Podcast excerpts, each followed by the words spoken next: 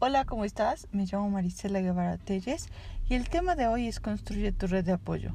Les quiero contar que cuando trabajaba en el psiquiátrico, una de las psicólogas que trabajaba ahí propuso dar psicoeducación a los familiares de los internos eh, sobre la salud mental, sobre las patologías más frecuentes.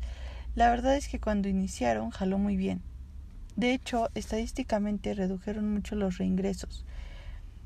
Eh, la verdad les mentiría de cuánto fue, pero sí recuerdo que era un número muy grande. Y, y a mí se me hacía muy importante integrar a, a estas pláticas o esta psicoeducación el tema de la red de apoyo. Veía las necesidades de las familias y creo que era un tema vital. Creo que en la mayoría de las familias quien se cargaba de la mano era la mamá o el esposo y va muy relacionado al tema de pedir ayuda, al saber recibirla, al aprender a recibirla. Y se pasa esto a muchos otros ámbitos más, ¿no? Y esto no solo en el psiquiátrico, ¿no? Pasa en muchas, muchas personas. Me he topado con este tema mucho en consulta. Y es que nos han hecho creer que debemos enfrentar nuestros problemas solos, en que no necesitamos la ayuda de los demás, en que nuestra responsabilidad es apoyar a ciertas personas. Y si bien es cierto, es que la persona que se queda como cuidador es una chamba súper agotadora, súper desgastante, súper preocupante y sobre todo solitaria. Y pasándolo un poco más accesible a nuestra vida diaria o cotidiana, me gustaría que te preguntaras a ti mismo ¿Qué tanto dejo que los demás accedan a mis problemas? ¿Qué tanto integro a los demás como una red de apoyo para mi vida? Que tanto ha alejado a personas que pudieran ser una buena red de apoyo para mí. Creo que vivimos en una sociedad donde muchas veces el pedir apoyo está mal, está mal visto. Está visto como si te rindieras. Y la verdad es que a veces está rico rendirse, el compartir responsabilidades. Y bueno, quiero contarles un poco de la red de apoyo para que podamos ir construyéndola. Una red de apoyo puede estar formado desde familia, desde amigos, personas de nuestra comunidad, gente del trabajo, de la escuela, o ya sea de una institución que nos oriente o que nos apoye ya en casos como muy específicos. Este, este tipo de una institución es a lo mejor como más formal y más especializado en el asunto. Creo que en la mayoría de los casos se forma una red de apoyo en casos de urgencia y no creo que debería de ser así. Si una de las características es que la red de apoyo es necesaria en las situaciones difíciles, sería importante no tener que llegar a estar en una, en una de esas circunstancias, sino empezar a cultivarla desde antes, cultivar nuestras relaciones en el día a día sobre todo ahora en, la pandemia, que muchos han experimentado situaciones muy complicadas y que existe una distancia física gigante con muchísima gente. Creo que uno de los recursos más poderosos que tenemos en nuestras manos es nuestro celular. Es una invitación a que te des un momento para ver cómo están, cómo estás considerando a los tuyos, cómo los demás consideras que realmente los, los llamas nada más para una urgencia o los llamas para saber cómo están.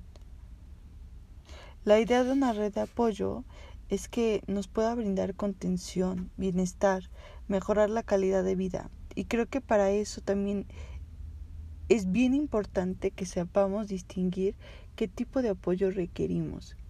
Esto me recuerda a una imagen que circula en redes sociales, que es un niño lleno de juguetes y los papás diciendo, es que yo le doy todo. Y el niño grafiteando, necesito atención. A veces tenemos vista y oídos sordos a las propias necesidades y las de los demás. Justo cuando trabajaba en el psiquiátrico recuerdo que una señora me decía, es que mis hijos me dan todo, todo lo que necesito, todo el apoyo. Y cuando empezamos a desglosar este apoyo, eran simplemente cosas materiales, era dinero, era eh, comida y conforme íbamos platicando ella se daba cuenta de que requería un apoyo emocional, no tanto el dinero, o sea, el dinero sí es básico, pero el punto es que estaba pasando mucha mucha soledad, mucha dificultad al hacerlo todo ella sola.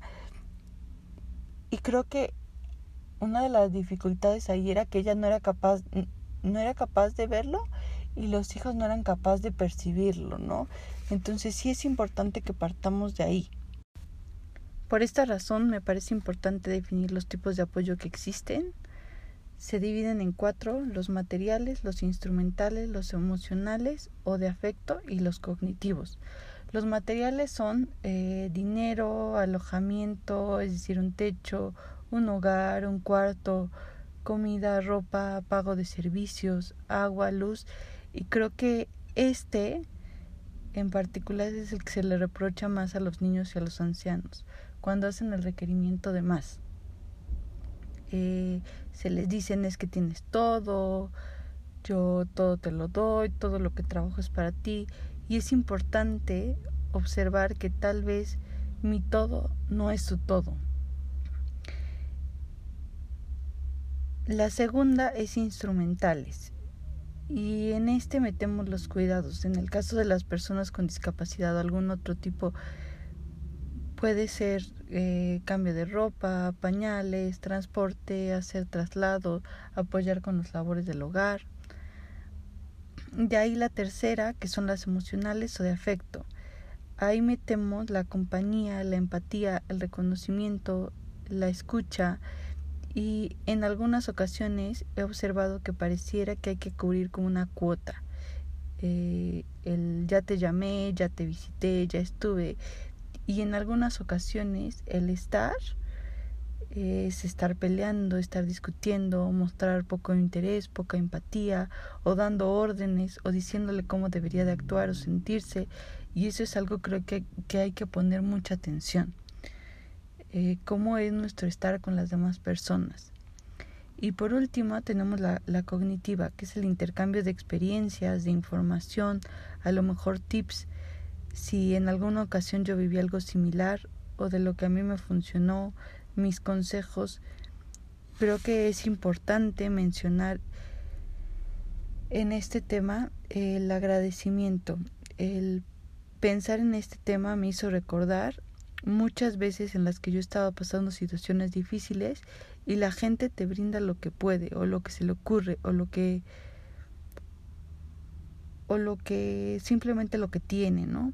Y recordé que alguna vez me brindaron un, trabajo, me apoyaron a vender cosas y la realidad es que posiblemente no era lo que necesitaba, pero vaya que ayudó y esas personas que, que me apoyaron en ese momento las tengo en un lugar muy especial porque, porque intentaron hacer algo más, algo más que, que tal vez no les correspondía entonces, con esto me gustaría que observes tus entornos, te observes a ti mismo y veas en qué área estás carente, en qué área están carente tu alrededor, que busques nuevas maneras de pedirlo o de conseguirlo.